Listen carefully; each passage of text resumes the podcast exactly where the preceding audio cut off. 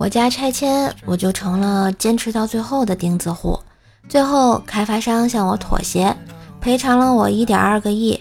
拿到钱之后，我立马给喜欢的斗鱼女主播刷了一百万的礼物，把她吓傻了。我立马连麦向她求婚，她才答应嫁给我。唉，我俩结婚时，一个穿着西服、戴着墨镜的陌生人来到现场，男人随手一出礼金五万块，我大吃一惊。这男的我也不认识啊，媳妇儿也表示没有印象。我凑过去和男人说话，问他是不是弄错了。男人说：“哼，没错，我就是来看你的。当年我追过你媳妇儿，她说她嫁狗也不会嫁给我，所以我来看看你。怎么感觉受到了伤害呢？”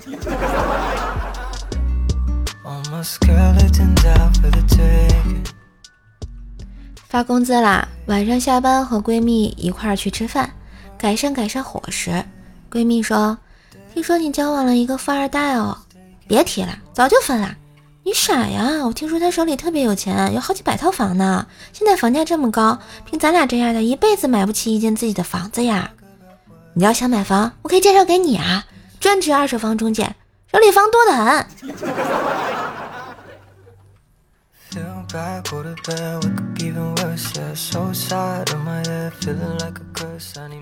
小姑子在一家医院当护士。这天上午，一个帅气的小哥哥来打针，护士长让小姑子去练练手，可小姑子扎了半天啊，也没扎进去。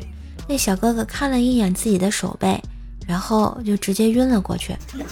待那小哥哥醒过来后，小姑子问他：“怎么啦？你是不是晕血？”小哥哥弱弱的说。啊不，我有密集恐惧症。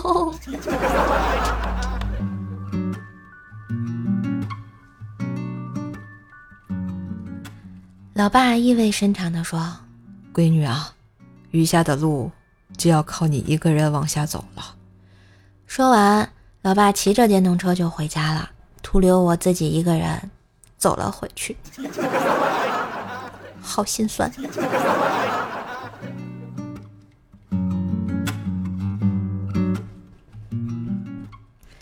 五岁的怪小兽不听话，兽妈就吓唬他说：“你要是再不听话，我就把你扔了，我再去捡一个听话的回来养。”怪小兽看了兽妈一眼，很臭屁的说：“有能耐你就去捡呗，听话的谁舍得扔啊？”哼！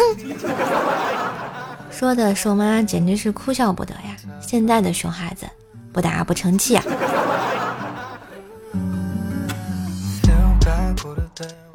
当然啊，安慰我妈最好的方法就是给她买一盒荨麻蛋黄酥。点击我的这个节目图片购物车即可下单啊，把这个送给妈妈，绝对让她喜笑颜开啊！好了，今日份的段子就播到这里啦，喜欢节目记得关注专辑，点赞、留言、分享，打 call 一条龙啊！春风十里不如给专辑好评的你啊！哎，在线跪求好评，求求你们了！take